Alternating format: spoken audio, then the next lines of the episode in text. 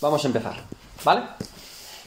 Señor, te damos gracias por esta preciosa tarde, Señor, y te pedimos, Dios mío, que tú nos ayudes a comprender tu palabra, Señor, a aprender más juntos como cuerpo, Señor, como iglesia, y que realmente, Señor, podamos también poner por obra todo aquello que aprendemos, que todo lo que tú nos vas revelando, Señor, en este precioso libro de Hechos, sea para nosotros, Señor, una manera por la cual Dios podamos ver tu obra en nosotros, Señor, y también que podamos ser atentos, diligentes y dispuestos, Señor, a todo lo que tú nos hablas. En el nombre de Jesús.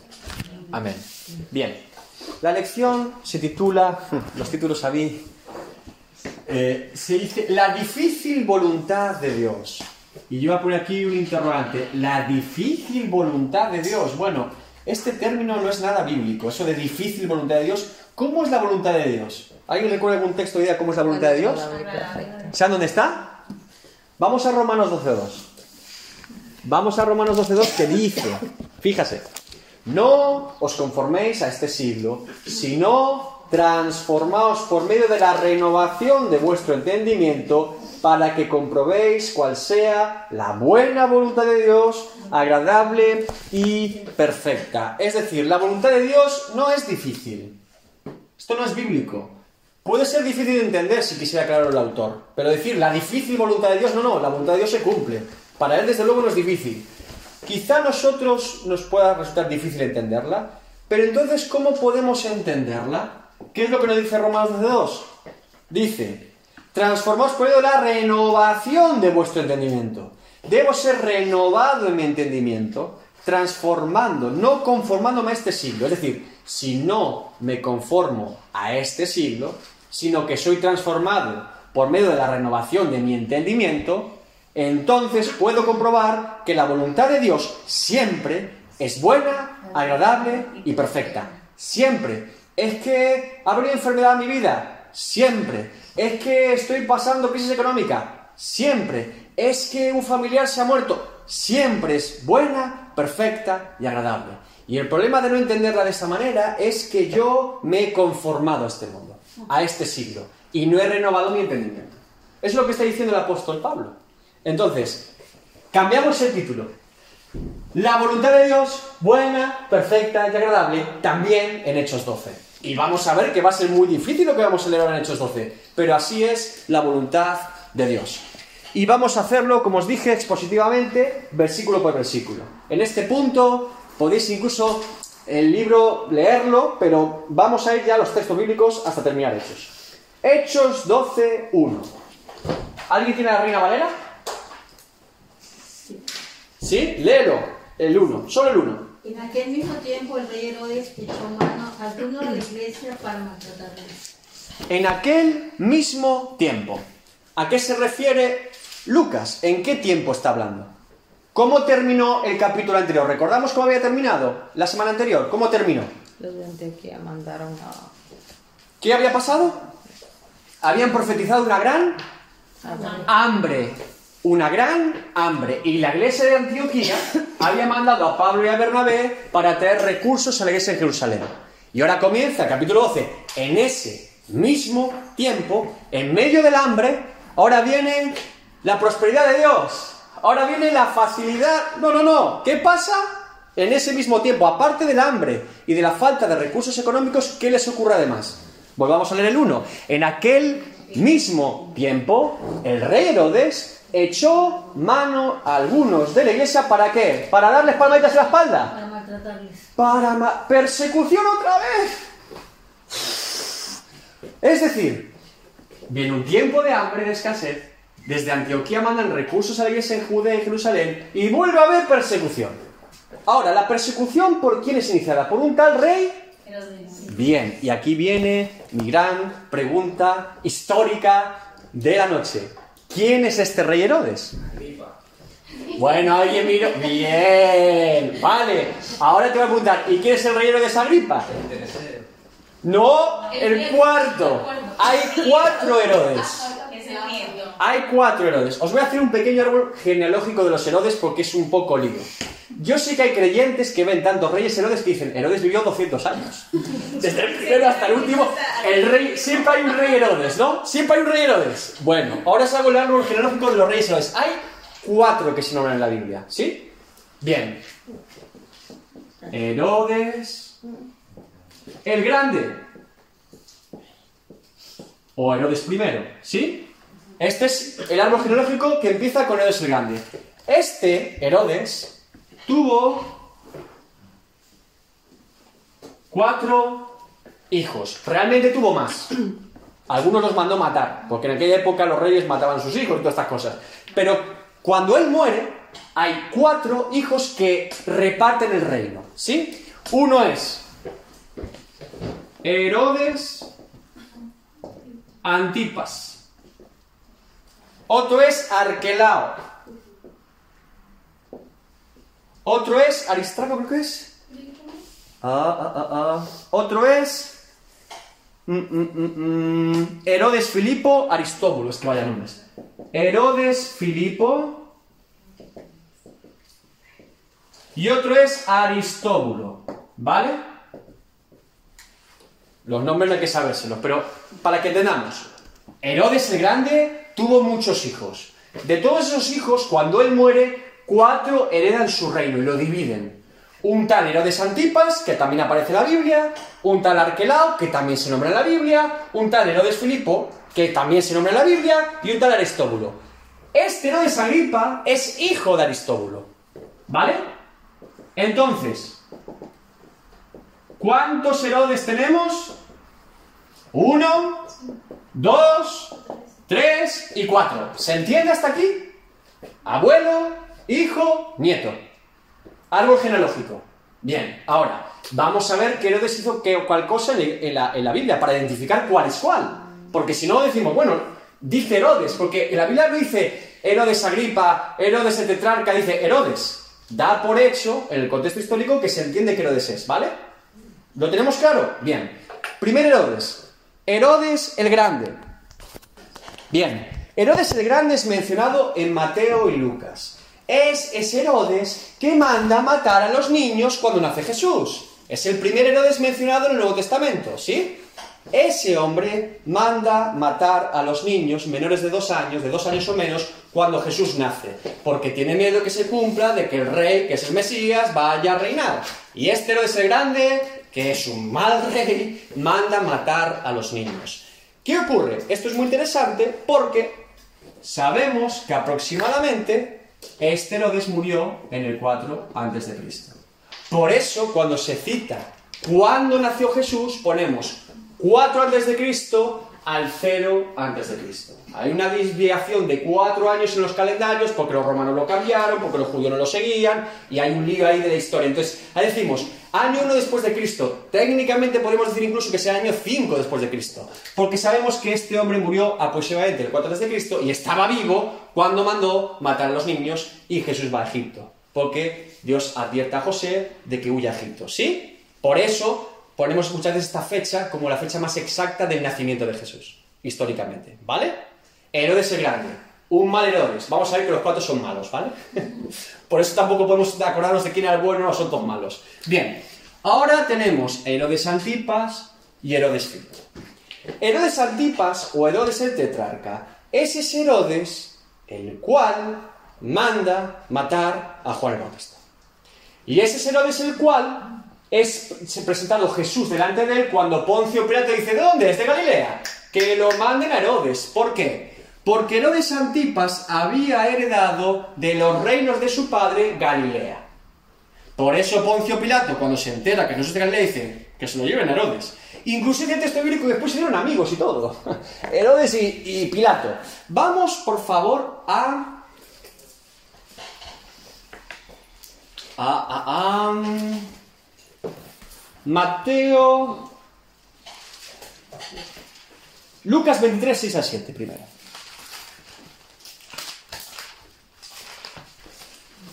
Lucas 23. Bueno, primero vamos a leer Mateo, perdón, 2.22 para hablar del primer Herodes. Y ya que quede claro bíblicamente dónde está ese Herodes, ¿vale? 2.22. Esta es la primera, este es Herodes el Grande, el que vamos a, acabamos de hablar antes. Dice, Mateo 2.22, muy rápidamente, pero Los tres es dos, tres, Mateo 2.3. Sí, perdón. Oyendo esto, el rey Herodes se turbó y toda Jerusalén con él. Este es Herodes el Grande, ¿vale? el primer Herodes. ¿Por qué se turbó? Oh. Jerusalén con él. Porque pensaba que le iban a quitar el reino. Porque Jesús era el rey de los judíos. Estaba asustado con la profecía. Sí, pero dice, es que, y toda Jerusalén con él. Todos, toda su corte. Ah, bueno. Eso es como cuando Saúl dice, Saúl te va a quitar el reino, todos los benjamitas. ¡ay! Todos los reyes tienen su corte allí de aduladores. Si le quitan el reino a Herodes, ¿qué va a pasar de nosotros? Los vasallos, ¿no? Los aduladores, los acólitos. Bueno, Además, por eso se turban todos. Que convocó al pueblo, los jefes de los sacerdotes, los maestros. Sí. Ahora dice, en Mateo 2.22, pero oyendo que Arquelao, después de que huyen a Egipto, después de que Jesús huye por medio de su padre José que lo guarda y lo lleva a Egipto, dice, oyendo que Arquelao, ¿recuerdan que Arquelao es también hijo? ¿Arquelao reina en dónde? En Judea. Se quedó con Judea Arquelao y con Galilea Herodes Antipas. Reinaba en Judea en lugar de Herodes. Este Herodes es Herodes el Grande. Ya había muerto Herodes el Grande. Ahora su hijo Arquelao hereda Judea porque se divide el reino en cuatro. Su padre tuvo temor de ir allá, pero avisado por revelación en sueños se fue a la región de Galilea. ¿Ven? Aquí es mencionado Arquelao. ¿Sí? Hijo de Herodes el Grande. Bien. Y si ahora vamos a Mateo 14, del 1 al 3. Muerte de Juan Bautista. En aquel tiempo, Herodes el tetrarca, Herodes Antipas, Herodes el tetrarca es el mismo, Herodes Antipas o el tetrarca es este de aquí, ¿qué dice? Oyó la fama de Jesús y dijo a sus criados, este Juan Bautista ha resucitado a los muertos. Y ahora te cuenta cómo murió Juan Bautista a manos de este Herodes. ¿Sí? Y en este mismo texto aparece el hermano de Herodes, Antipas, que es Herodes Filipo, que también se llama Herodes. Y esto parece la casa de los Herodes. Y aquí nos volvemos locos con tantos Herodes. Para hacerle resumen la historia esta que parece una telenovela. Herodes el Grande es el rey de toda la zona de Judea, incluida Galilea, todo Jerusalén, etc. Cuando él muere, su reino se divide en cuatro hijos. Mató a muchos otros, pero cuatro hijos se quedan con su reino dividido.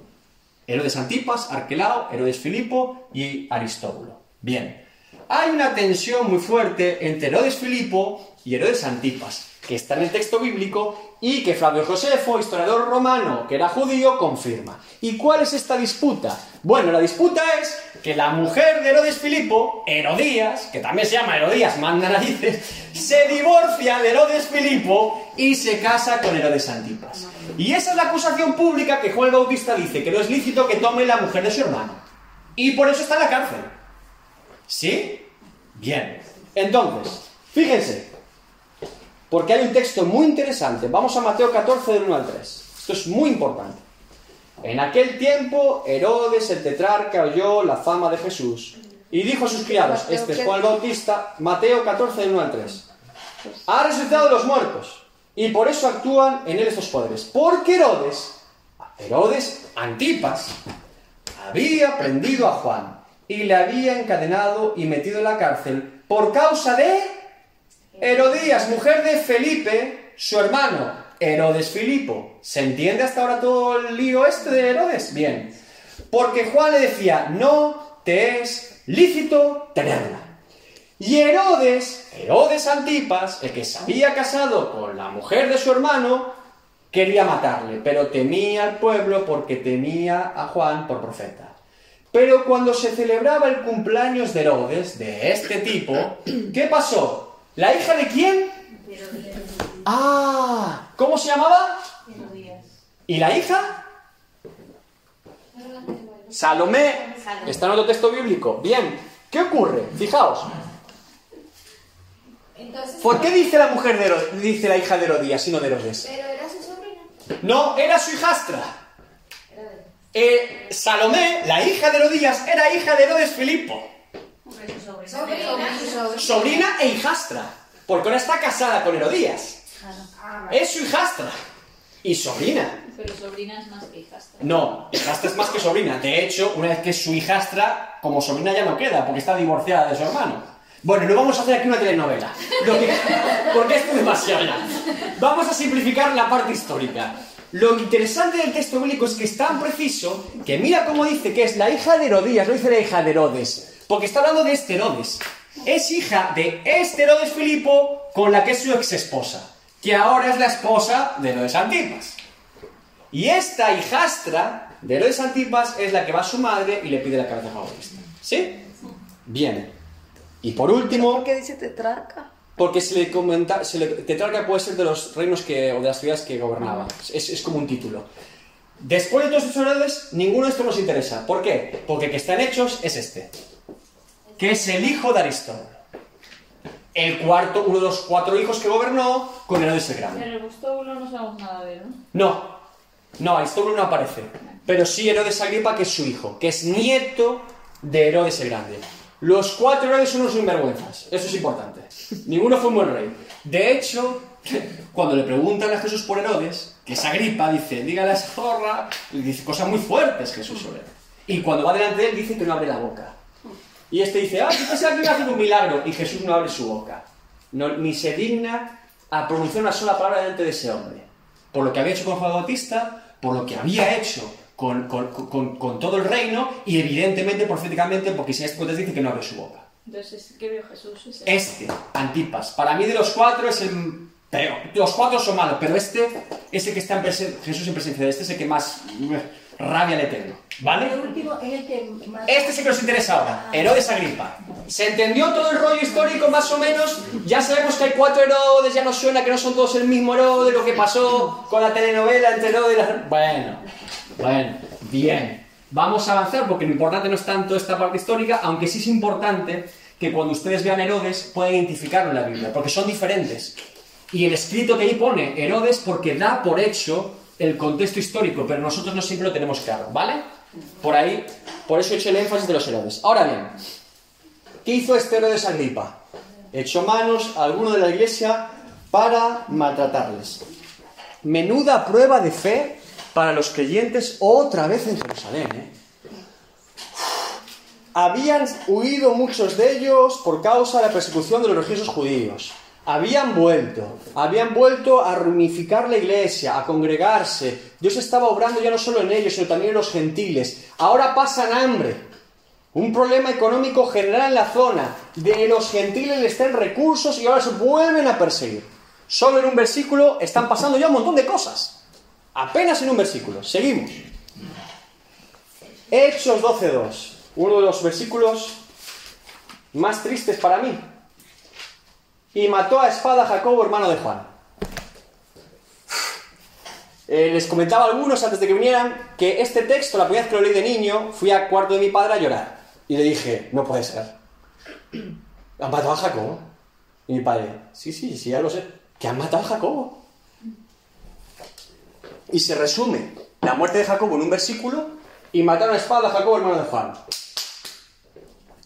Qué duro, ¿eh? Oye, con Esteban lo hemos leído antes, pero con Esteban tienes un capítulo entero por lo menos y vio el cielo abierto y, y la oración de Esteban. Aquí es... Jacobo se ha muerto.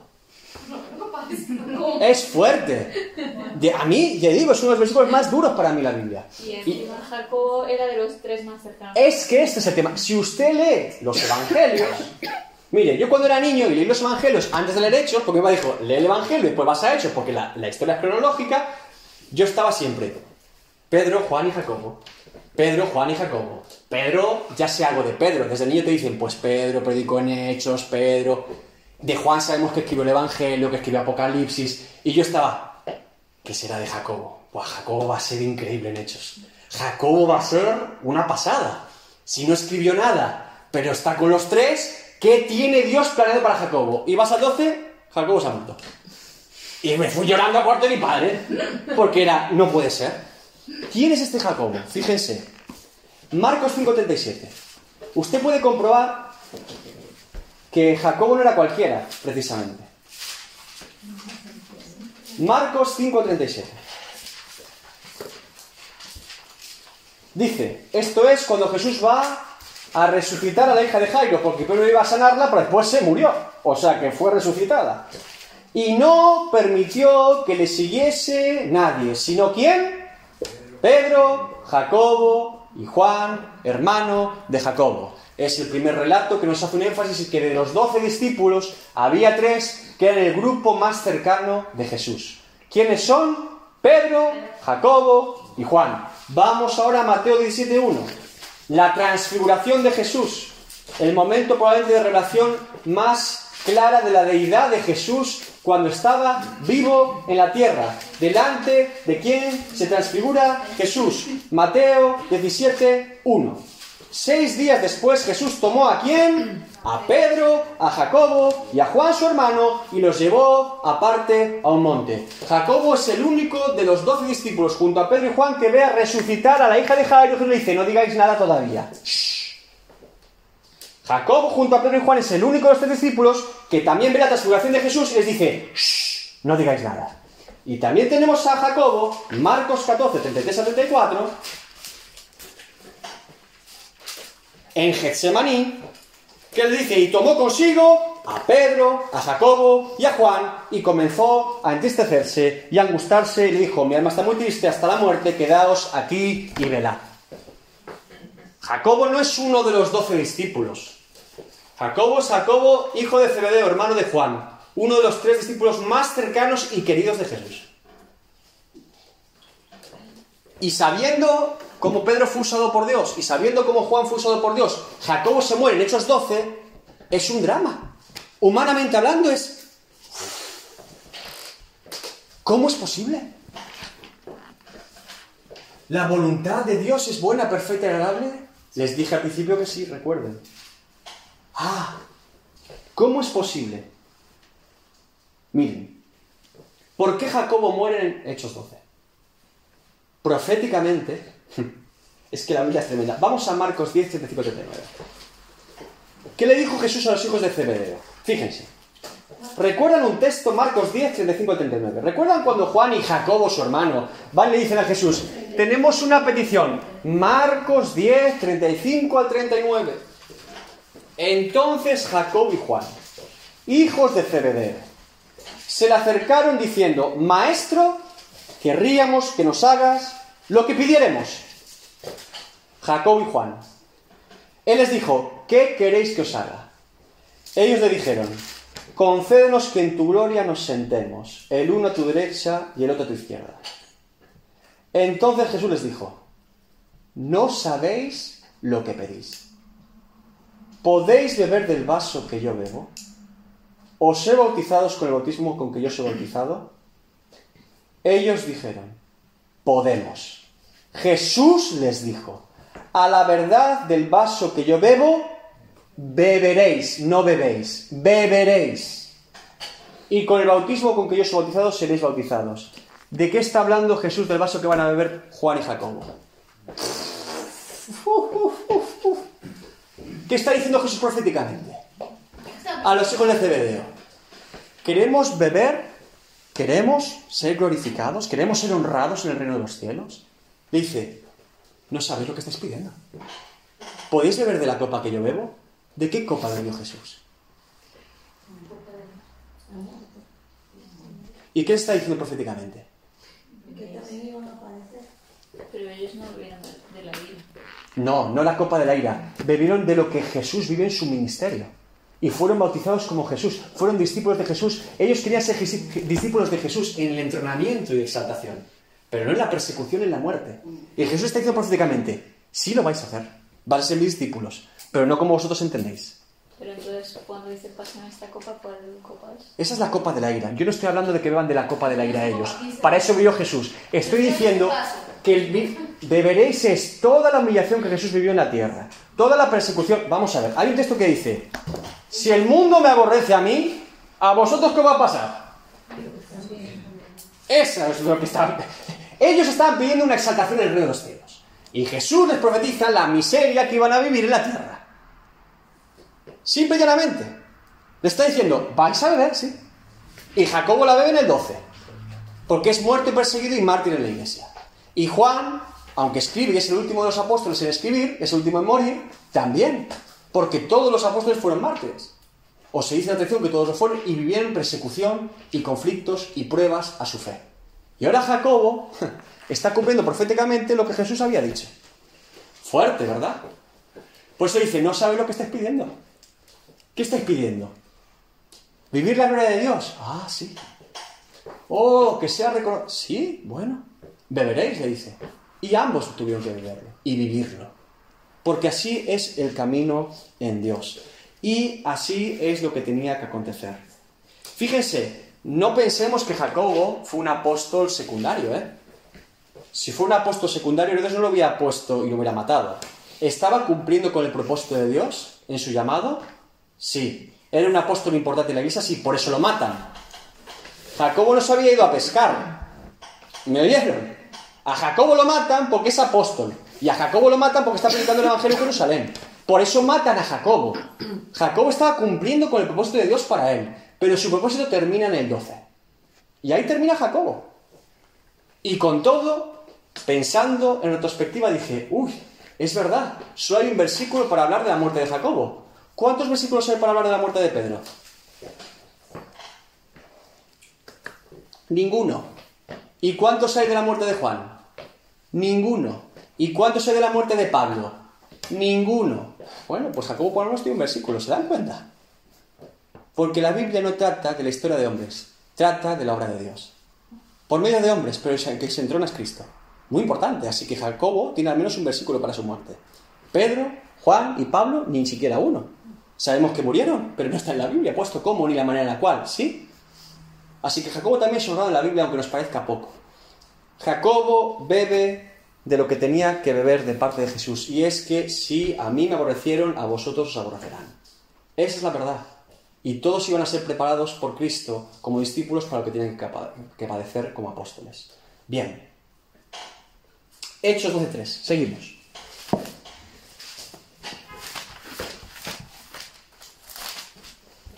Y viendo que esto había agradado a quién? A los judíos. Vaya. ¿Qué hizo Herodes? Procedió a prender también a quién? A Pedro. ¡Fua! Eran entonces los días de las panes sin levadura. ¡Qué cosa, verdad! ¿Qué, ¿Qué frase más terrible? Es decir, a los judíos le agradó que mataran a un hombre. ¿Cómo es el mundo, eh? Con aquellos que profesan la fe en Cristo, ¿eh? Se ponen a hacer fiesta. Acaban de decapitar a Jacobo a mano de espada y están contentos. ¡Qué bien, Herodes! ¿Y qué hace Herodes? Herodes se viene arriba, dice, ¡ja! He matado a Jacobo y hacen fiesta. Ahora por Pedro. Cuidado, cuidado con, con esto. ¿Por qué? Fíjese, Satanás es así. Y el mundo también. Toca un santo de Dios y no entiende el propósito de Dios en todo eso. Y dice, ah, si toco a uno puedo tocar a todos. Cuidado. Jacobo muere porque Dios lo permite, no porque Satanás quiera. Por eso, la voluntad de Dios es perfecta, buena y agradable siempre. Y Dios es soberano y está por encima de todo lo que acontece. Y este tipo se cree que ahora tiene autoridad para matar a todos los apóstoles. Y prende a Pedro. Y seguimos con el 4. Y luego en Apocalipsis, cuando están los objetivos, dice la Biblia que los van a matar y van a hacer fiesta por. Ahí. Es la misma actitud, correcto, en Apocalipsis. Sí, sí, el mundo está contentísimo, ¿eh? De los mártires. Cuando se muere un mártir, hacen fiesta, Que ¿eh? los molestaban, o sea, porque un- lo que se suelen hacer es, es decir las cosas que están haciendo mal como nación y demás. Cuando una luz brilla en medio de las tinieblas, ¿qué pasa con las tinieblas? Retroceden y son expuestas como tinieblas. Si esto estuviera todo oscuro y usted estuviera manchado, lleno de basura, con tinta, todo feo, arrugado, todo, todo, todo, todo mal, ¿alguien se daría cuenta? ¿Por qué? Porque está todo en oscuridad. Y en medio de la oscuridad uno puede estar hecho polvo, nadie se va a dar cuenta. Pero ahora encendemos la luz y de repente de todos hay uno, todo mal. ¡Uy! ¡No se ha peinado! ¡Uy! Parece que está hecho polvo. ¿Por qué? Porque la luz revela la realidad de nuestra condición. Por eso, cuando hay una luz en medio de las tinieblas, las tinieblas quieren apagar la luz, de forma natural, porque les incomoda. Lo que está diciendo Naya con los dos testigos en Apocalipsis, y lo mismo que está pasando con la iglesia en Jerusalén. Les incomoda que una persona que es luz en medio de las tinieblas revele su condición. Pero es que, hermano, entonces quiere decir que muchas veces vamos a sufrir problemas porque la gente no va a entender o se va a molestar. Sí. No le estoy diciendo que vaya usted a la gente, oye, usted es pecador por esto, por esto, por esto, por esto. No hace falta, no se preocupe. Si es usted testimonio del Evangelio de Cristo, por sí solo ya va a molestar. Porque cuando él miente, usted no, le va a molestar. Porque cuando él robe, usted no, le va a molestar. Porque cuando usted sea reflejo de Cristo y él no, se va a incomodar. Y es natural. Es algo que, es, que no pues, se puede evitar. Es constante, es recurrente y es evidente en la vida del creyente. Ay, pues yo estoy muy tranquilo con mi jefe, con la gente, con los familiares cristianos y me lo paso muy bien con ellos. Ah, bueno, déjeme decirle quizá que las tinieblas le están ahogando. Porque no es natural. No es natural. Porque una luz puesta encima de una mesa alumbra toda una, toda una sala. Si la pongo debajo y la escondo, ahí sí no se nota. Y las tinieblas prevalecen. Pero si está encima, como dice Jesús que hay que ponerla bien encima, ilumina todo. ¿Nos es difícil? Sí. ¿Nos cuesta? Sí. ¿Implicará perder relaciones, amistades? Sí. sí. ¿Trabajo? A veces también. ¿Reputación? ¿Economía? Sí, sí, sí, sí. ¿Pero qué dijo? ¿Qué no nos advirtió Jesús? ¿Acaso no nos advirtió en la Biblia esto? en mi nombre, ¿qué? Seréis perseguidos. En mi nombre. Pero confiar.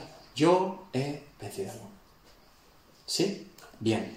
Entonces, a los judíos les pone muy contentos. El mundo se deleita con el sufrimiento de los creyentes. Le parece hasta bonito, divertido.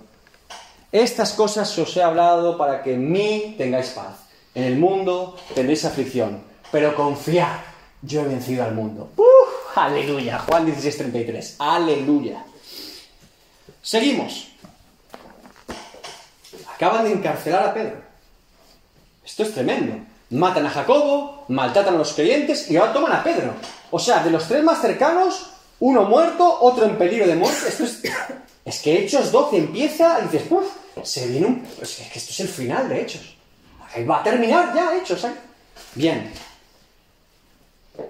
Hechos 12.4. Y habiéndole tomado preso, esto es a Pedro, Herodes, toma preso a Pedro, le puso en dónde?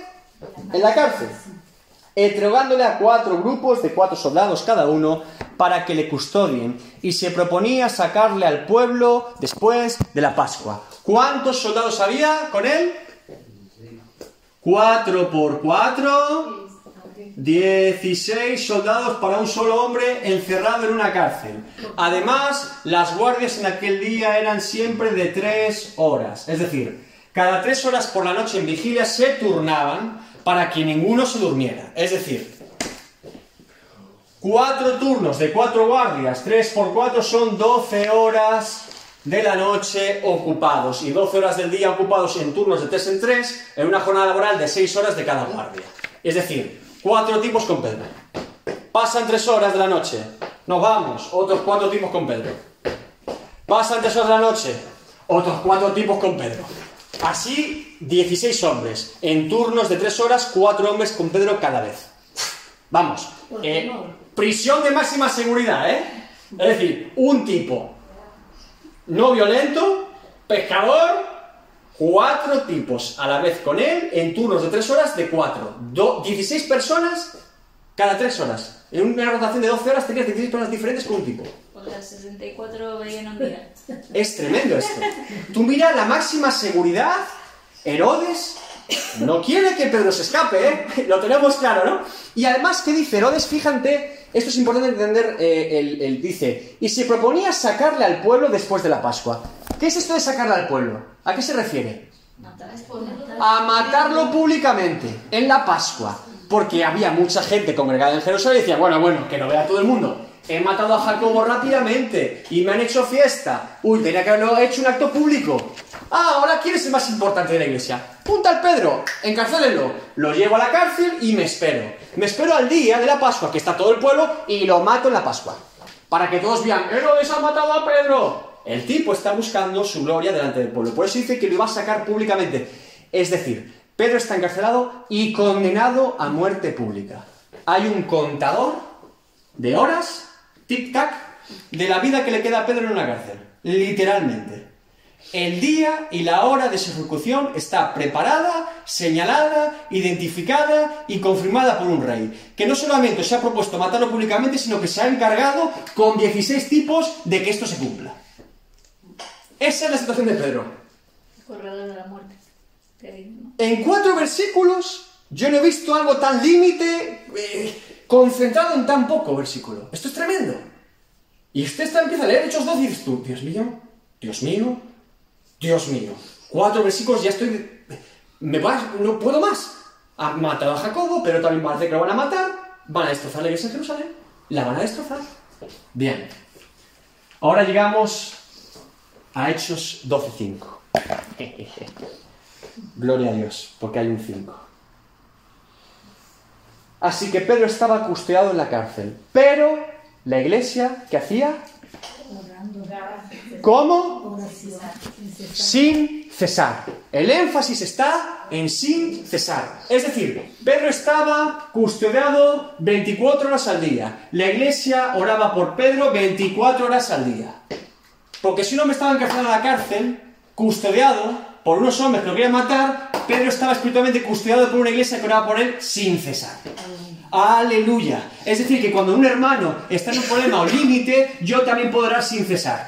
Y la misma disciplina que Satanás ha procurado para tener un tipo preso, para matarlo, la puede tener tu iglesia para orar por ese hermano. Y para que Dios sobre. Fua. Sin cesar. Así que tenemos a toda gente trabajando a tiempo completo. El infierno con unos soldados custodiando a Pedro sin cesar y la iglesia orando por Pedro sin cesar. La- Gloria la- a Dios. La NBI pone constantemente y fervientemente. Constante y fervientemente, me gusta. Es decir, qué importante, hermanos, es utilizar el arma de oración, el arma de la intercesión. La iglesia no puede ir a esa cárcel y librar de forma violenta a Pedro, pero puede orar. Y la oración también es bien violenta en el mundo espiritual.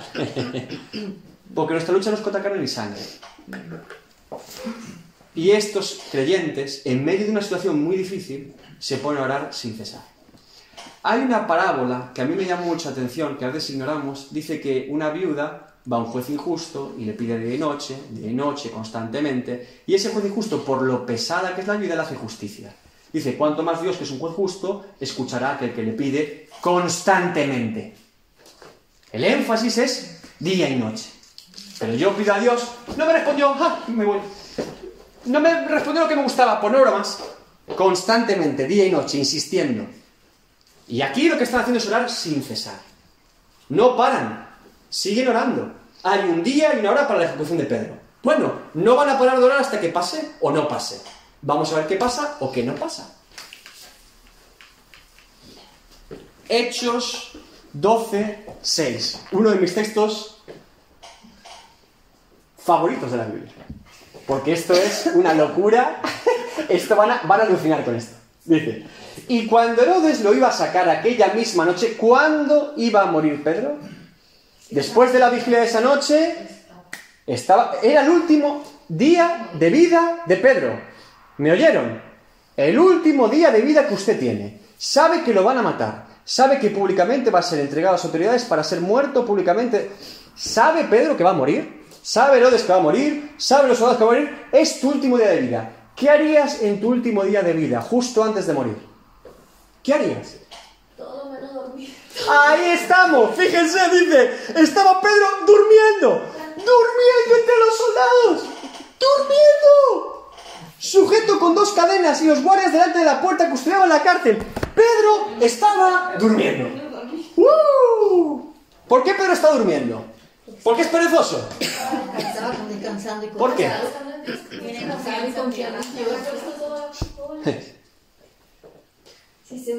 Porque la voluntad de Dios, porque la voluntad de Dios es buena, perfecta y agradable. Aunque estés en un cepo con dos tipos, una mano a otro y dos en la puerta, esperando a que te ejecuten. Una cosa es decirlo, hermano, otra cosa es vivirlo, ¿eh? Pero está durmiendo. Fíjense. Y además no era nada cómodo para dormir los meses. Eso es de que. La última noche de vida durmiendo. Amigo, Confianza. hay algo que tenemos que entender que se llama el contentamiento del creyente. Vamos a ver los 13.6. ¿Sabes lo que es contentamiento? ¿Qué es contentamiento? Estar satisfecho con la situación que uno está viviendo.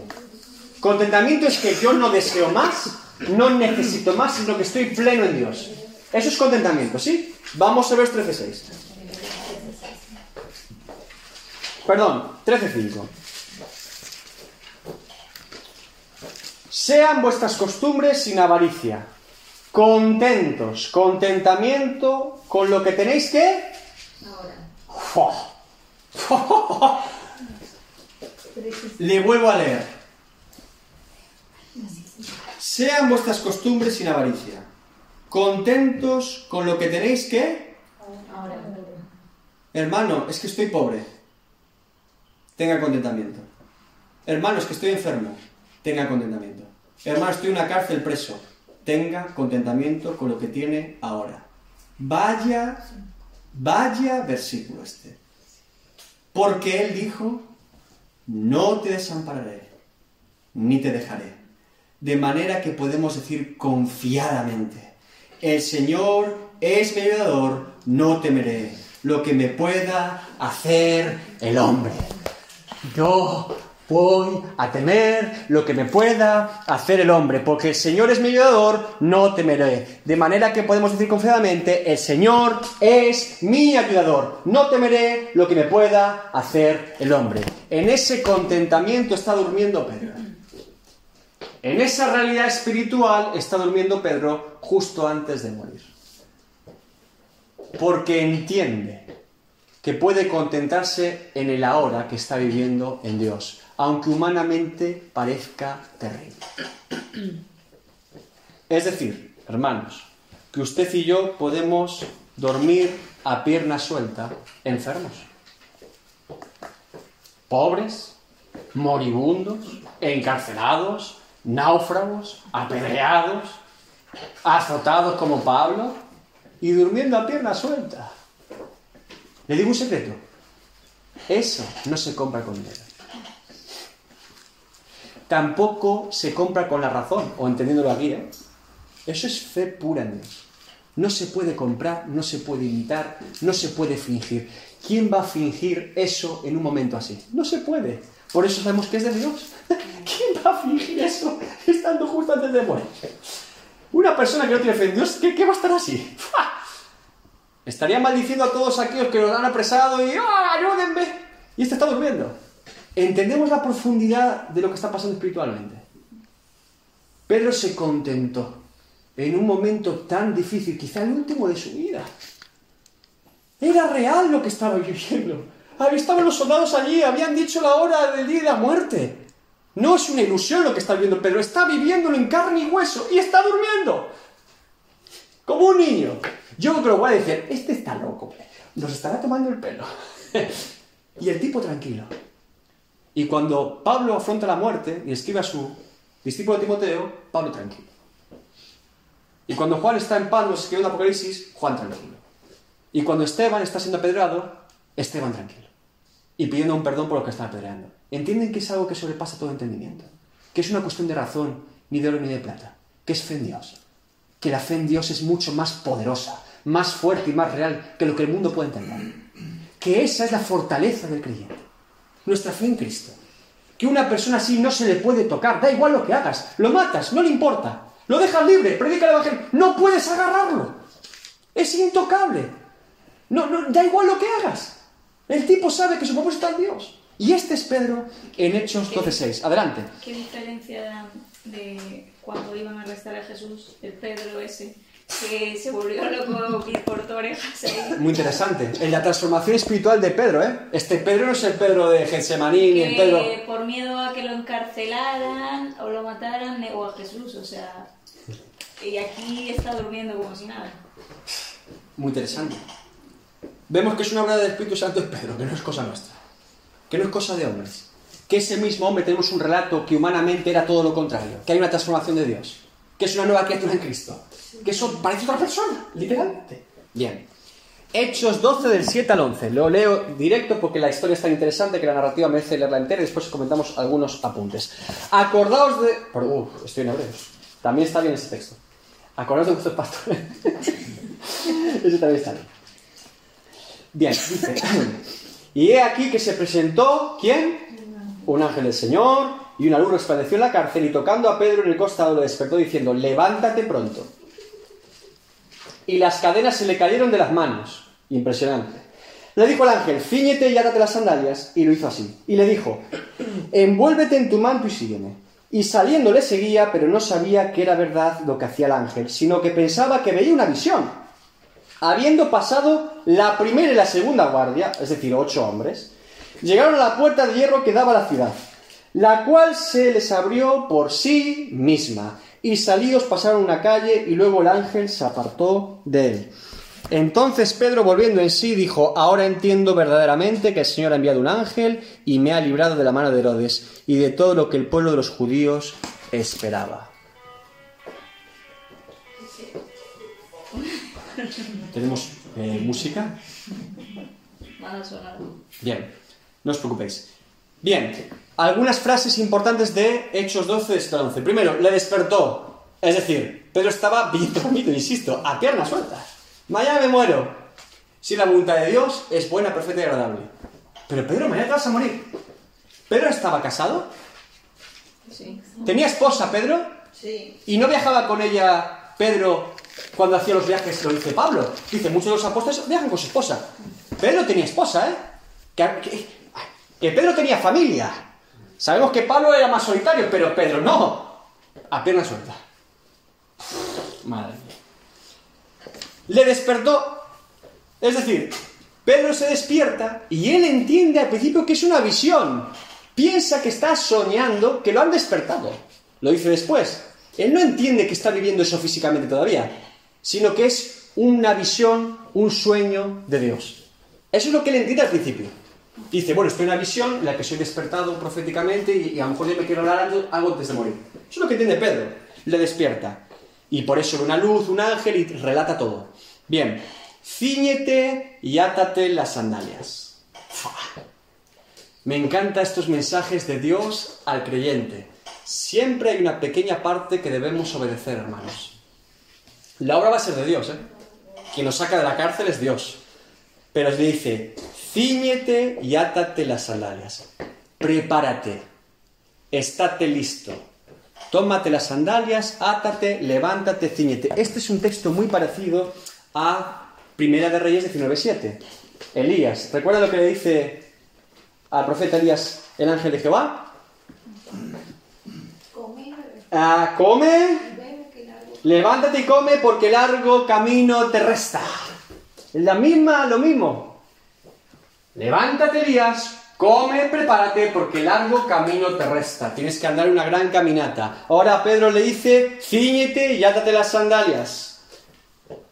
Hay una preparación de parte de Dios a nosotros, una advertencia para obedecer. Hay una parte que involucra al creyente en lo que Dios está por hacer. Tenemos que ser fieles y obedecer.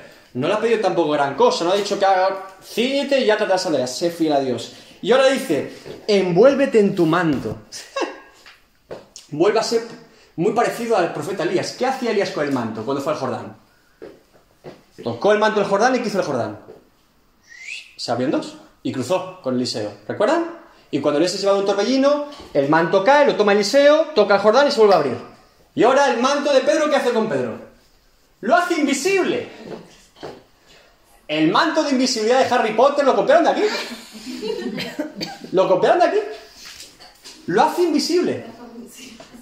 ¿Saben que hay ejemplos bíblicos, pero también de la historia de la iglesia similares a este? De invisibilidad.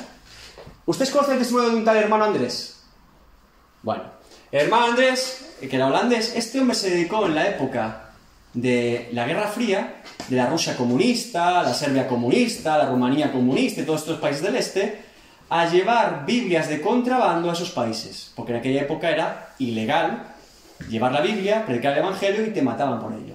Y este hombre, con un Volkswagen escarabajo, cruzaba las fronteras de esos países lleno de Biblias hasta arriba y, llevaba Biblias a la gente para predicar el Evangelio. Y es habitual en su testimonio, en esa época, llevar el Volkswagen hasta arriba de Biblias, llegar a la frontera y que los guardias lo pararan. Y dijeran, pare usted, documentación, ¿a dónde va usted? Voy a Moscú. Vamos a revisar el maletero. Y él orar, Señor, por favor, ciega sus ojos para que no vean nada. Estaba lleno de Biblia. Y literalmente abrían el coche y no veían nada. No veían nada. Y estaba lleno de Biblias. Adelante, adelante. Y este hombre por fe hizo una obra tremenda en todos estos países comunistas y en muchos lugares donde el evangelio estaba prohibido. Y iba por fe, iba, Señor, ciega sus ojos. Y podía ver la mano de Dios. Y, no veían. Estaba lleno de Biblias, pero no veían. Usted sabe que en la historia de España tenemos también algo parecido en la época de la Reforma, que venían a traernos Biblias y literatura protestante envuelta ahí en unos jarros como si fueran de vino y los traían a... Tremendo. Lo de la contrabando de Biblias es tremendo en la historia de la iglesia. Pues este hombre, Andrés, iba literalmente con su Volkswagen trabajo lleno de Biblias y no las veían. Y pasaba la frontera como si nada. Y llevaba el Evangelio. Así que Pedro ahora se vuelve en el manto y pasa por la guardia. Dice, pero no sabía que era la verdad lo que hacía el ángel, sino que pensaba que veía una visión. El ángel lo va acompañando saliendo de la cárcel hasta que lo saca, ¿eh? Es el ángel el que lo va llevando, lo va guiando, va abriendo las puertas. Es el ángel el que lo está llevando a él, en todo momento. Ahora llegan a una gran puerta de hierro. La última gran puerta. La puerta que separa la libertad de Pedro de la cárcel. Y es de hierro. El énfasis es una, es la puerta grande de la cárcel. ¿Sale la puerta esta cuando la cárcel que hace...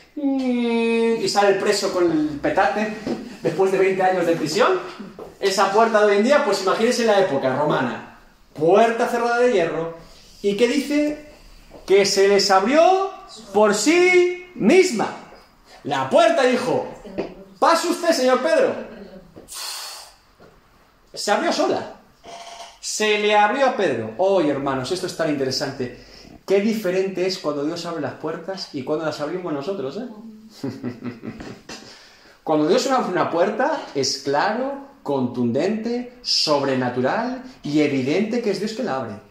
Cuando la abrimos nosotros o tratamos de abrir nosotros, nos cuesta, nos esforzamos, es difícil, peleamos, renegamos, dudamos, eh, hacemos conflicto, drama será, no será, esforzamos que queremos que sea, justificamos bíblicamente que sea la puerta más difícil de abrir del mundo. Mm, cuando Dios abre una puerta, la abre. Cuando Dios tumba una muralla, la tumba. Jericó, ¿qué, ¿qué hizo? Cayó. Cayó porque tiraran catapultas, daban vueltas ahí cantando.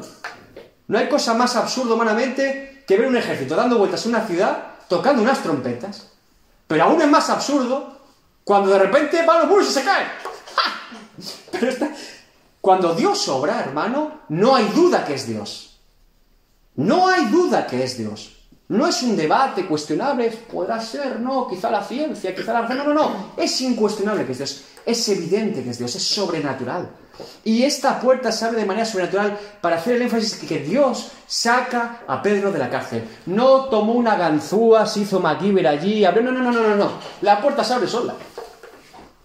Ha pasado por la guardia y se abre sola la puerta. Qué bueno es, hermano, pasar por puertas cabezonas. Oh, qué paz. Y qué complicado es cuántas veces intentamos abrirlas nosotros y cuesta abrirla y, aún así estamos ahí forzándola para que se abra, ¿sí? ¿Se entendió? Bien. Ahora dice, ahora entiendo. Esto es maravilloso. Dice, ahora entiendo que un ángel me sacó de la cárcel. ¿Se dan cuenta que lo que Dios nos pide para el milagro y para que Él obre en nuestra vida no es que lo entendamos, sino que obedezcamos?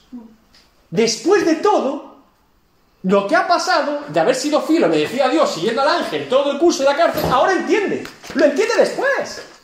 Pero nosotros queremos entenderlo antes. Ah, no, Dios mío, tú explícame, dame tus motivos, yo tengo que saberlo, yo tengo que entender todo, yo tengo que saber cómo se mueve el Espíritu Santo, yo tengo que saber por qué, yo tengo que saber... No, no, no, no se trata de entenderlo, hermano, se trata de obedecer.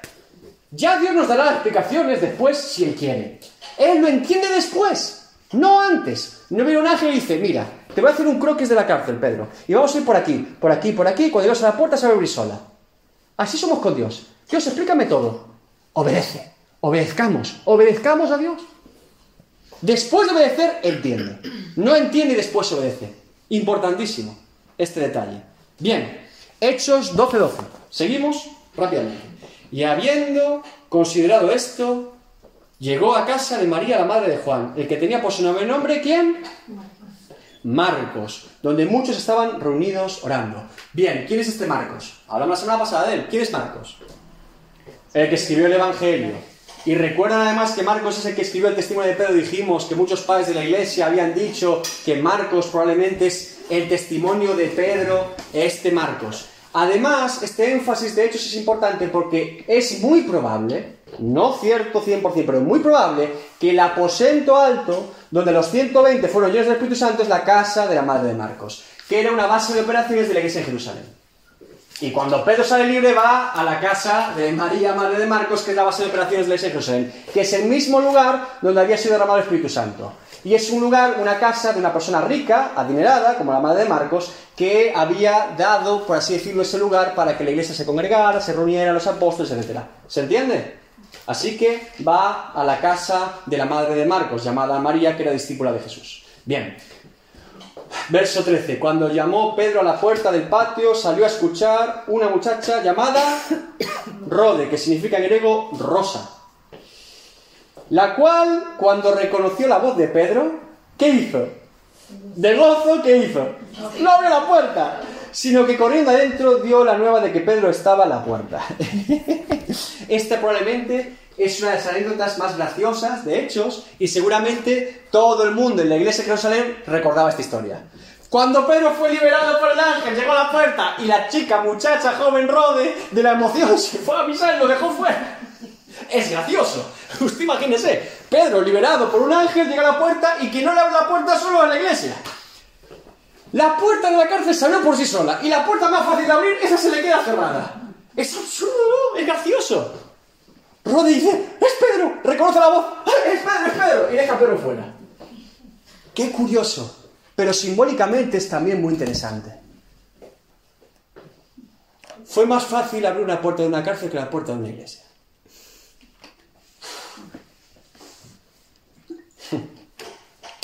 Para reflexionar esto. Fue más fácil para Dios abrir la puerta de una cárcel que abrir la puerta de una iglesia. Y eso nos muestra que, hermanos, tenemos que tener un corazón mucho más amoroso y misericordioso que el que tenemos para con el perdido. Y también para con el hermano. Porque Pedro no es un perdido, precisamente. Y ella en este caso es por el gozo que tiene, no es con maldad. Pero simbólicamente la puerta se queda cerrada. Y Pedro, vamos a ver que sigue insistiendo, y la puerta sigue cerrada. Una puerta de la cárcel abierta, dos puertas más antes de la celda, todo abierto. Y ahora llega la puerta de la casa y pues me quedo fuera.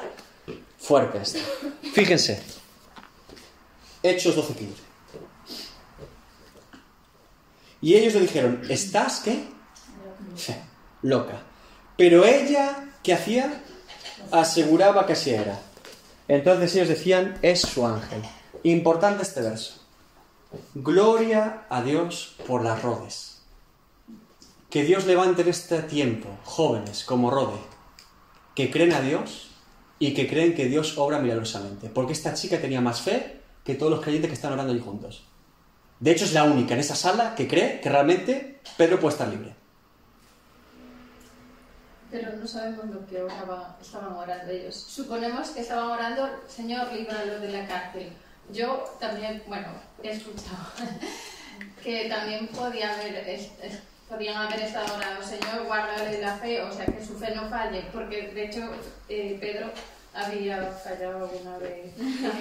Entonces, eh, Claro. verlo ahí, porque si tú oras con fe y luego, ah, no es, no es, entonces no estás orando. Yo eso, el tema es, yo creo, muchas veces nos pasa, esto, mira, incluso pasa en ministerios de sanidades y demás.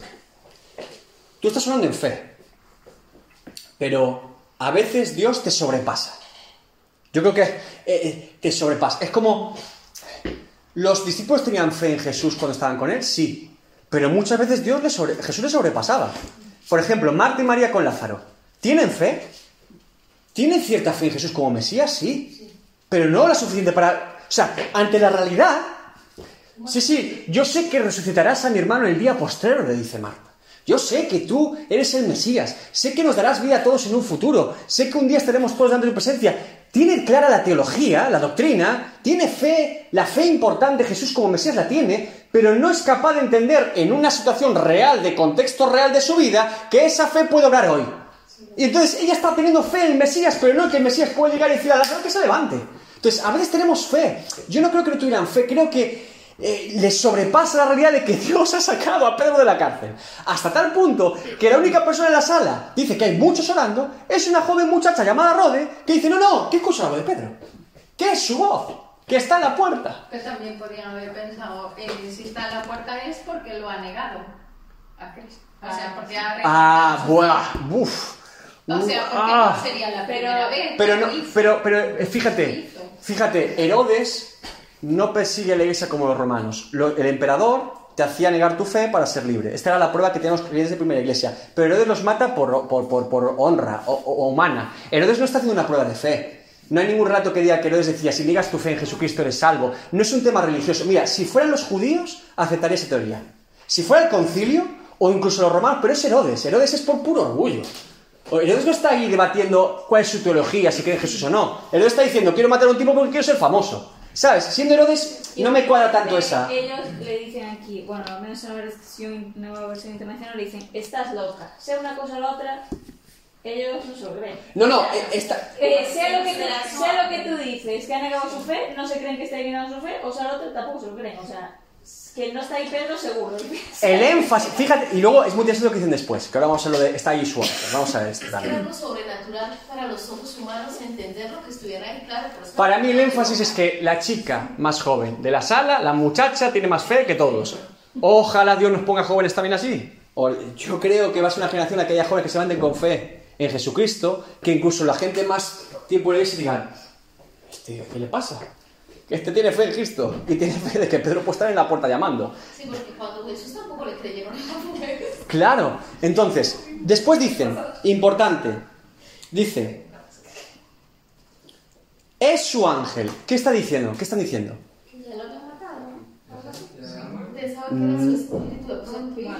Vale.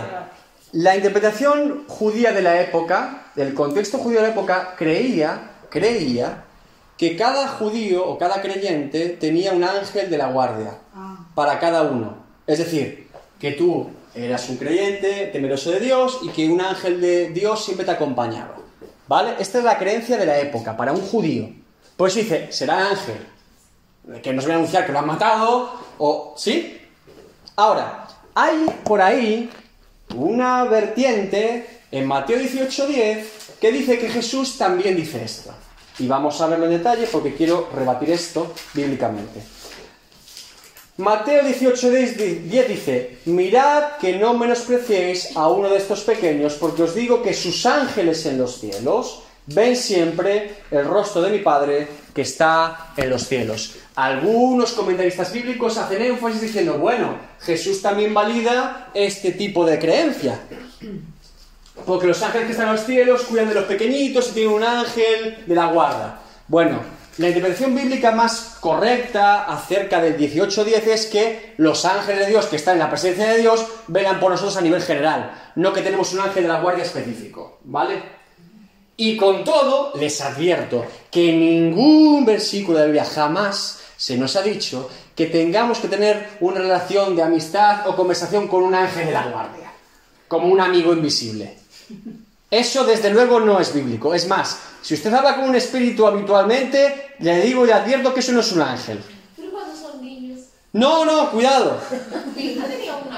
Pues, pues. Da- Damaris, ha- habla con tu hija. No, pero No, no. pequeñita, Felipe. No, cuidado, mi mira. Fíjate, te digo una cosa. Unas de las principales. Escúcheme. Escu- escúcheme en serio. Una de las principales puertas espirituales que un niño abre sin darse cuenta es el amigo invisible. Ya se lo digo ahora. Ni amigo invisible, ni voz que me habla. Esto, hablen con el niño y córtenlo de raíz. Porque eso puede ser una apertura al mundo espiritual sin saberlo. Es decir, eh, yo, se lo, yo se lo digo. No, No. hay ningún texto bíblico. Es, es más, eso se llama espiritismo. Eso se llama espiritismo. Y no hay ningún texto bíblico que respalde la idea de que haya un ángel de la guardia específico para nosotros, que conozcamos su nombre y que se relacione con... Esto vamos, esto está en la antítesis de ser bíblico. Todo lo contrario, eso se llama espiritismo. Entonces, cuidado con eso.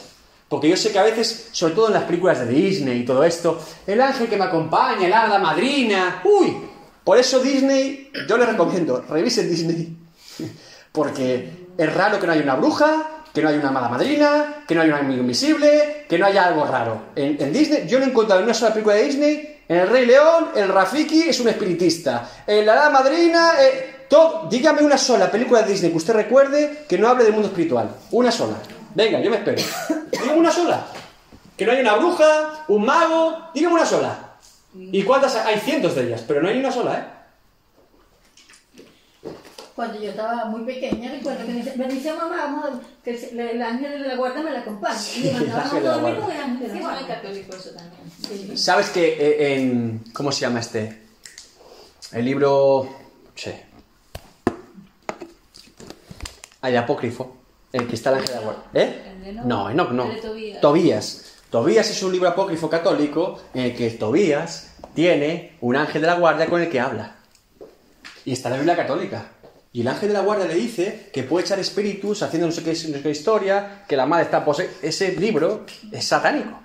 Literalmente. Todo lo que se mueve. Usted. Bueno, A ver, mejor. igualmente, Es tremendo Lo eso. que pasa con, con la gente, o sea, que dice que tiene amigos invisibles, las cosas que dicen son alarmantes porque dejan un sitio para sentarse, hablan, tienen conversaciones, la voz le manda a hacer cosas. Eh, es una cosa muy fuerte, no es que, eh, vale, el niño está solo y se está aburriendo. Hay cosas detrás ahí que... Nunca le ha pasado, nunca le ha pasado que niño ha dicho, le ha pegado el hermano, me lo ha dicho mi amigo invisible. Nunca se lo ha dicho. Hola. Nunca le ha pasado que un niño, a lo mejor no su hijo, espero que no, con todo, le estoy diciendo un consejo, pero nunca le ha pasado que ha escuchado que es que le pegó un niño, no, es que me lo dijo mi amigo invisible, o que le robó tal, o que tal. Yo le advierto, cuidado con estas cosas, porque es una apertura al mundo espiritual. Es como le estaba diciendo a ella, eh, por ejemplo, su mamá, la mamá de ella, que Sí. en ese tiempo, me imagino que era firme, estaba más firme, ella, ella No, reprendió sí, yo esa, esa conté a mi condición. mamá. No En, nosotros los cristianos, por ejemplo, mis hijos nunca, nunca, o sea, nosotros eso, y si algún día me dijeran eso, yo lo entiendo claramente, o sea, yo lo único que le atribuyo al ángel de la guarda, no, yo creo que es, es el Espíritu Santo, porque hay una hay un texto bíblico que dice, el ángel de Jehová acampa alrededor de, de los que le temen y los defiende. Ese es Cristo. Ese es Cristo. Sí. Eh, Es una cristofanía. Espíritu Santo, o sea, yo, yo eso de ángel no, no. Mira, los niños, yo soy un niño cristiano. Y a los niños les encanta la angelología. Yo me acuerdo de mi padre, ¿quién es Miguel? ¿Qué? Porque los ángeles es... ¡buah! Y mi padre se me decía, que Jesús es más grande, que es más grande. Pero yo de niño era plan, pero me gustan los ángeles porque los imagino ahí con llama, la espada, y encima ves alguna Biblia ilustrada y el ángel es... ¡guau! Es normal que un niño, pero cuidado, precisamente por ese énfasis, tenemos que proteger en ese sentido. Entonces, siempre llevarlo a una enseñanza bíblica. Y insisto, a veces puede ser una excusa. Y dice, no, una voz me dijo, lo que pasa es que el niño rebelde es malo. Pero cuidado con todo, cuidado, atento, porque a veces es... A mí, por ejemplo, me preocupa muchísimo que en un colegio le digan a un niño, eh, di el nombre de tu amigo invisible. Es para llamar a la profesora aparte y decirle, pero usted qué está enseñando. Es decir, en matemáticas, si quiere, o literatura. Pero esto un hijo, pues, pues se puede ahorrar. Sinceramente, porque no aporta nada y es yo solo digo, bíblicamente no hay ningún solo texto bíblico que nos diga que tenemos un ángel de la guardia y mucho menos que tenemos que relacionarnos con él. Nos relacionamos con Dios a través de Cristo, que es el único camino, verdad y vida. Sí, y la relación de Cristo la tenemos a través de una obra del Espíritu Santo del ser humano. Ese es el Evangelio. No hay más relación. Sí, y tampoco con muertos, por favor. Que a veces, escúcheme, repito, tampoco con muertos. Que es que hay creyentes que dicen que hablan con su madre muerta. Creyentes. Eh, escúcheme, en serio, por favor. No ángeles, no, y tampoco muertos. Y tampoco que un muerto por ahí intercede por mí, que esto no es bíblico. Que hay una serie de pululante por ahí con el tema de la muerte y lo espiritual que se nos cuela. Se nos. Entonces, con todos, si ustedes tienen alguna duda, alguna experiencia, cuéntenosla, hablamos de manera pastoral, pero velen por esto, sobre todo con los más pequeños, ¿sí? Importante. Bien, seguimos porque tampoco me quiero enredar más en este punto. Dice el 12 y 16. Pedro, ¿qué hacía? El pobre hombre. Persistía en llamar. Mire, fíjense. Y cuando la vieron y le vieron se quedaron atónitos. Esto es muy interesante. La escena es la siguiente. Pedro ha sido libre de la cárcel. Sí. Dios ha obrado el milagro. Es claro y evidente que está llamando a la puerta. Y ahora tenemos dentro de la casa a una chica diciendo que está Pedro fuera y un montón de gente diciendo Pedro no está. ¿Y qué hacen los creyentes? Hacen teología y doctrina. Será su ángel, será un espíritu. será- ¿Puedes abrir la puerta, por favor? ¿Por qué somos tan cabezotas? Pero somos así. Antes de comprobarlo y ver el milagro de Dios, hacemos teología. Será el ángel, será... ¡Abre la puerta, hombre! ¡Compruébalo! ¿Por qué no abres la puerta y ya sabemos si es el ángel o si es Pedro? No, no, estamos ahí dentro. Pues vamos a hacer un comité especial para entender qué significa el... Porque toca tres veces, pero la primera es más larga que las dos segundas. Querrá decirnos algo Dios con esto. ¡Abre la puerta!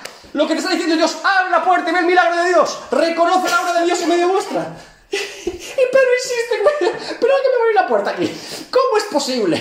Además, a ver, a mí, lo que me parece curioso aquí es que estaban orando todo el día decir lo mismo. y, y no tenían un poquito de discernimiento. O sea, no tenían discernimiento espiritual, o sea. Piensen, Venían, venían de Pentecostés, de, de haber estado Ojo, Pentecostés está en Hechos 2, pero ahora también Claro. vamos al contexto para prepararnos nosotros también, porque después ahora decimos, ah, estos son unos falta. Estaban en hambre, persecución, muchos maltratados, Jacobo muerto y Pedro en una cárcel. El contexto es de opresión. Y la opresión entontece al sabio. Y están en una opresión espiritual tan fuerte en la iglesia que están muertos de miedo porque la puerta está cerrada. ¿No ves que Pedro no puede abrirla? La puerta no está abierta, está cerrada con llave. Pero Pedro estaba más tranquilo en la cárcel. Porque Pedro, Nayara, porque, porque Pedro es apóstol. Pedro está en otro, Aquí está Jacobo, ¿eh? Pedro está en otro nivel de fe. Aquí está Jacobo, hermano Jesús. ¿eh? Sí, pero, pero, pero no está en ese lugar. Está en otro- no, no, le dicen que vaya a anunciárselo, está en otro lugar. Santiago no está con ellos. Así es. Ajá, bien. Seguimos. 12 y 17, el texto que está diciendo Nayara. Haced esto, ¿saber a quién? Pero él haciéndoles con la mano señal de que se callasen, están todos, ¡ah! ¡Es Pedro! ¡Es Pedro! Callaos, por favor, callaos. Callaos un momento, que, que lleva un cuarto de hora llamando a la puerta. Les contó cómo el Señor, qué maravilla, no como Pedro, tampoco como el ángel, sino cómo el Señor la había sacado de la cárcel. Fue por medio de un ángel, pero lo importante no es el ángel, lo importante es el Señor. No es la forma en la cual Dios obra, no es la manifestación por la cual, no es el medio, sea humano, angelical, sea visible o invisible, es que es la mano de Dios. Qué importante es este énfasis en hechos todo el tiempo, porque fácilmente caemos en, oh, el ángel, ¿y cómo se llamaría el ángel? Qué bueno ese ángel que sacó a Pedro y lo dio por la cárcel. Deja al ángel en paz, glorifica a Cristo, glorifica al Señor que lo sacó por medio de un ángel, o por medio de lo que él quiera, porque lo importante no es la manifestación, sino el Dios que obra, y se manifiesta como él quiere. Este es el énfasis todo el tiempo en hechos, todo el tiempo recordando qué es lo importante. Y él, ¿qué hace Pedro? Glorifica al Señor, diciéndoles cómo había sido sacado de la cárcel por medio del Señor. Bien. Y dijo, haced saber esto a quién. ¿Quién es este Jacobo? El muerto no. El-. Vale.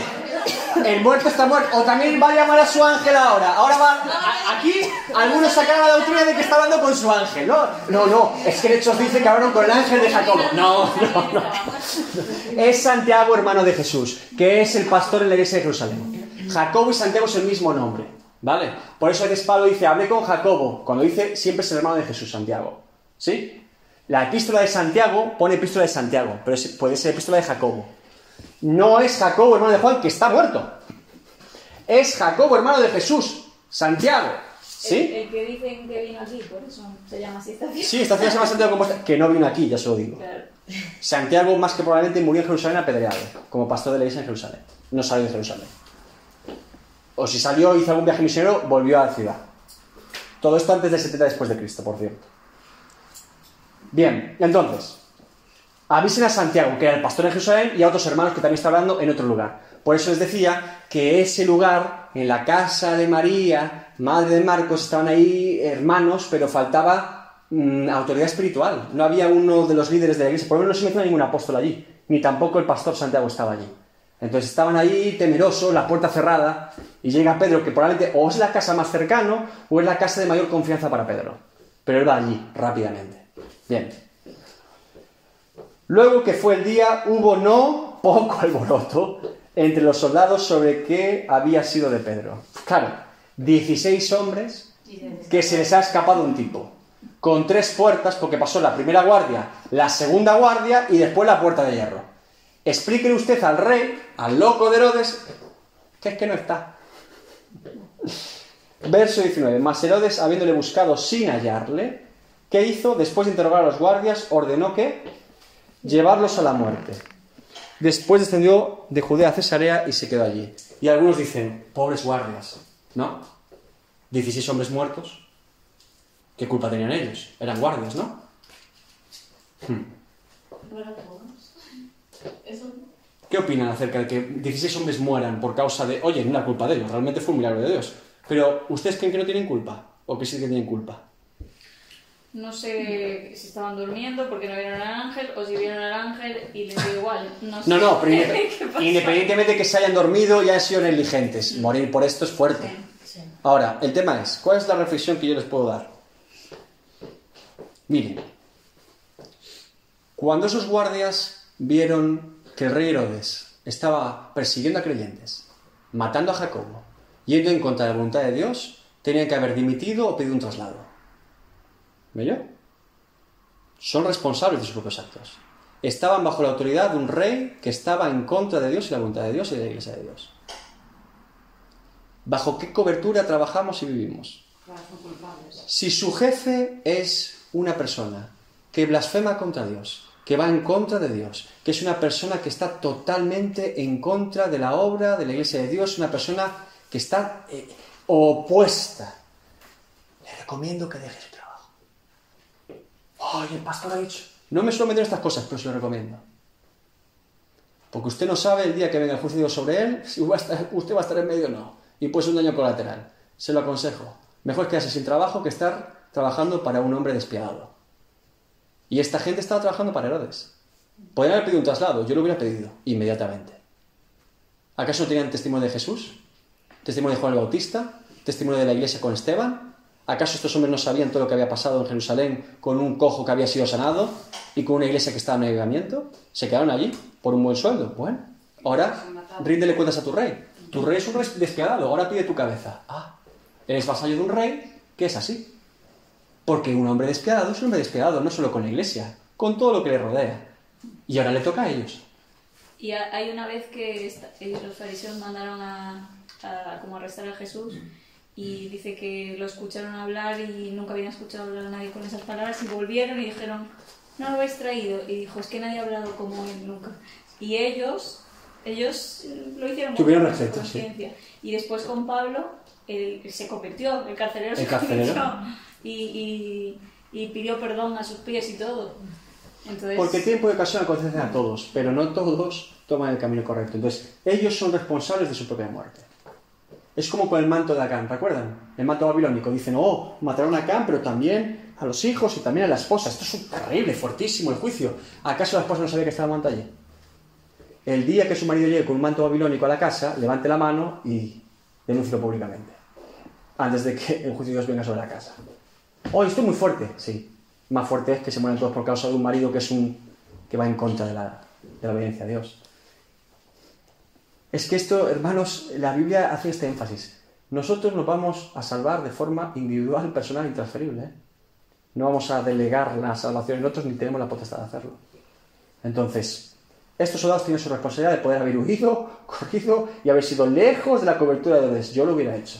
Hubiera pedido un traslado rápidamente, hubiera hecho el enfermo, baja, hubiera, ¿cómo se llama esto que se hace ahora en los trabajos para ir a otro trabajo para descansar un año? Año sabático, ¿no? ¿Cómo se llama? Una excedencia. Hubiera pedido una excedencia, baja por maternidad aunque hubiera sido padre, lo que fuera. Pero estar en esos asuntos ahí, peligro. Y bueno, ellos son consecuentes con un hombre que es un despiadado, ahora el despiadado pide su cabeza. Es lo que pasa por trabajar con un hombre tan horrible. Bien, terminamos rápidamente. Y Herodes estaba enojado contra los de Tiro y de Sidón porque ellos vinieron de acuerdo ante él y sobornaron a Blasto, que era camarero mayor del rey, pedían paz porque su territorio era abastecido por el del rey. Bueno, este texto, volvemos otra vez rápidamente un poco al contexto histórico, resulta que Herodes, ¿quieres decir algo? Después. Ah, vale. Herodes había construido o edificado la ciudad de Beirut. ¿Vale? Esto, Berytus se llamaba en aquella época. Beirut es la capital del Líbano. Para que se haga una idea, en un rey hermoso, Judea, recuerda que siempre está por aquí en el norte, esto es la zona de Fenicia, Tiro y Sidón, que son dos ciudades portuarias. Y él había construido Beirut, por aquí, cerca, que es actualmente el Líbano, la capital del Líbano, lo puede comprobar en un mapa. ¿Qué ocurre? Esta ciudad disputaba comercialmente con Tiro y Sidón. Por eso dice que se estaban enfadando. Había una disputa de Tiro y Sidón, los fenicios, con la ciudad que había montado Herodes. Y ahí hay una disputa comercial y también política. Y dice que los fenicios sobornan a una de las personas más cercanas al rey, el camarero del rey. Y esto es muy de los fenicios. Los fenicios inventaron el comercio en la historia de la humanidad. Y también la moneda. Un fenicio a sobornar, es lo que saben hacer. Sobornan a este tipo y un día señalado, este día señalado se refiere un día en el que el rey Herodes públicamente honraba al emperador romano, Herodes, vestido de ropas reales, se sentó en el tribunal y les arengó. Este texto es ampliado por Flavio Josefo, historiador romano, judío, en Roma, que habla también de todo lo que pasó con el rey Herodes Agripa. Y este texto puede ser muy ampliado por los libros históricos o escritos históricos de Flavio Josefo, que lo cuenta con exactitud. Incluso dice los tipos de ropa que llevaba y todo lo que pasó ese día de ceremonia, etc. Lo importante es, y aquí está la clave de este cierre de Hechos 12, es, y el pueblo aclamaba gritando a Herodes, ¿eh? Voz de Dios y no de hombre. Al sinvergüenza de Herodes, ¿eh? Eh, el pueblo tiene un discernimiento, la verdad, maravilloso, ¿eh? ¿Y qué pasa con la adulación? Que es igual proferirla que recibirla. Y más si es la honra a Dios. Porque Dios no comparte su gloria. ¿Y qué pasó? Al momento, un ángel del Señor le hirió, por cuanto no dio gloria a Dios, y expiró comido de gusanos. Pero la palabra del Señor crecía y se multiplicaba. Fíjense, el 23 termina, dice Flavio Josefo en escrito, que tuvo como un dolor en el vientre terrible durante cinco días y casi explo- o sea, e implosionó este Herodes. Fue reventado por dentro, consumido por dentro y los gusanos comieron su cuerpo. Así acaba Herodes, porque Dios es tardo para la ira y grande misericordia, pero no significa que la ira no llegue, y menos con un despiadado como Herodes. Fue en contra de la obra de Dios, y Dios tiene paciencia, y el juicio llegó, y murió públicamente. Y todo el mundo sabía que Herodes fue fulminado por Dios. Y el 23 dice, mira, Hechos es el libro, estoy enamorado de Hechos, enamorado de Hechos, porque dice, pero la palabra del Señor crecía y se multiplicaba. Después de todo lo vivido en Hechos 12, tremendo, fuerte, otra vez persecución, hambre, todo tipo de situaciones, siempre Lucas nos deja una pequeña pincelada para cerrar cada capítulo que es, y la palabra de Dios se extendía. No hay quien pare la paloma desatada. No la van a parar. No van a parar lo de Dios. Se van a levantar reyes como Herodes, se van a levantar religiosos, se van a levantar Pablos que después son convertidos, se va a levantar de todo. No hay quien pare a Dios. A Dios no se le echa un pulso. No se le puede echar un pulso.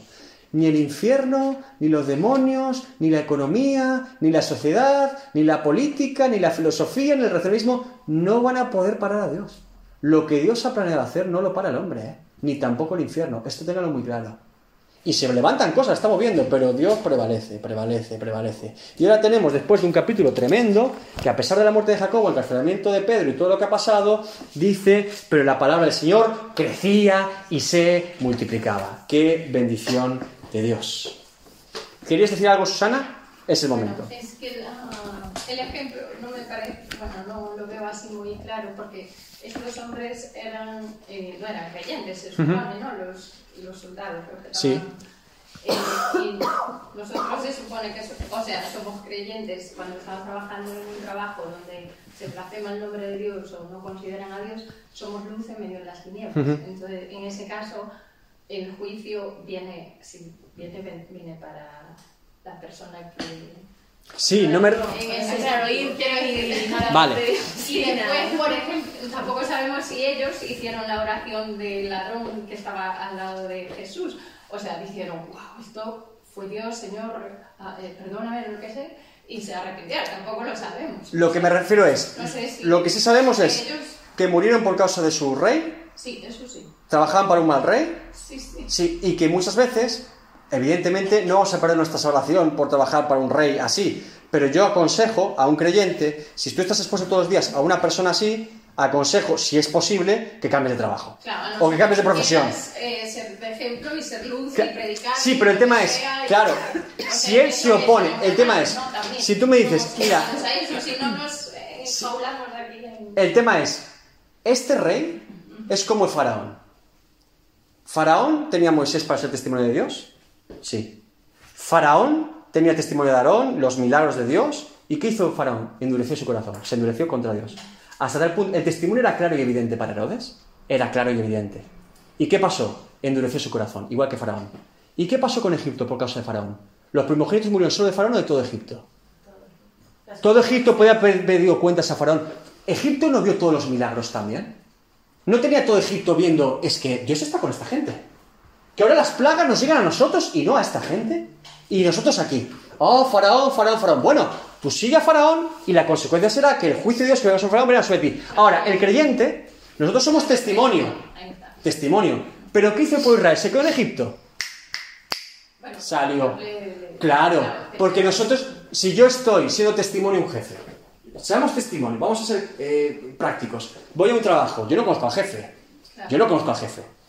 Pero el jefe es un blasfemo, el jefe es un adúltero, el jefe es un borracho, el jefe maltrata verbalmente a sus trabajadores, el jefe es un, es un sinvergüenza. Y, y tú tratas, como está diciendo Susana, que es lo correcto, es decir, ser luz en ese lugar. Dios, ayúdame a ser testimonio, ayúdame a ser testimonio. Incluso llega un punto en que tu fe en Dios es, dices, mira, yo voy a hablar de cara con este hombre. Mira, esto, esto, esto no está bien, esto es un mal, esto está tras mala gente. Y eres testimonio y luz. Y esa persona tiene dos opciones, recapacitar o endurecerse. En ese punto, presento mi dimisión formal. En serio, porque es que está yendo a un punto en el que usted no sabe dónde... Entonces, yo no quiero estar involucrado en esos asuntos.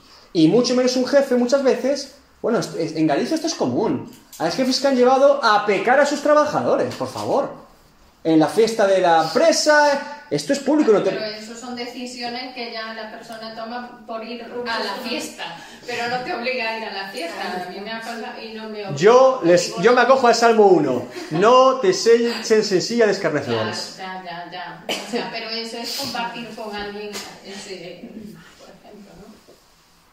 Bueno. Está bien, yo, yo, entiendo, yo entiendo la postura, pero con todo. Estamos hablando de un Herodes, ¿eh? No estamos hablando de... Pero si muere como creyente, vacío.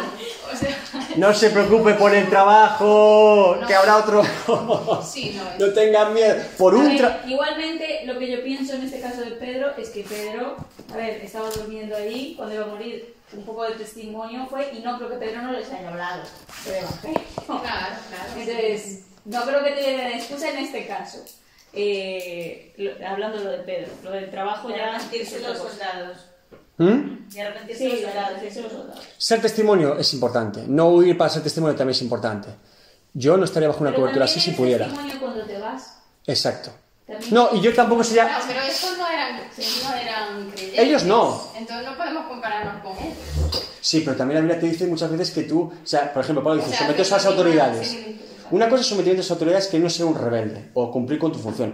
Yo tengo un, jefe inconverso y no me he ido de mi trabajo porque sea inconverso. Y a veces dice palabras que no me gustan y se lo hago notar. Y a veces tiene comportamientos que digo, esto no sería correcto. Y a veces incluso hablar con un cliente y digo, creo que has mentido un poquito aquí, ¿eh? Sería mejor decir la verdad.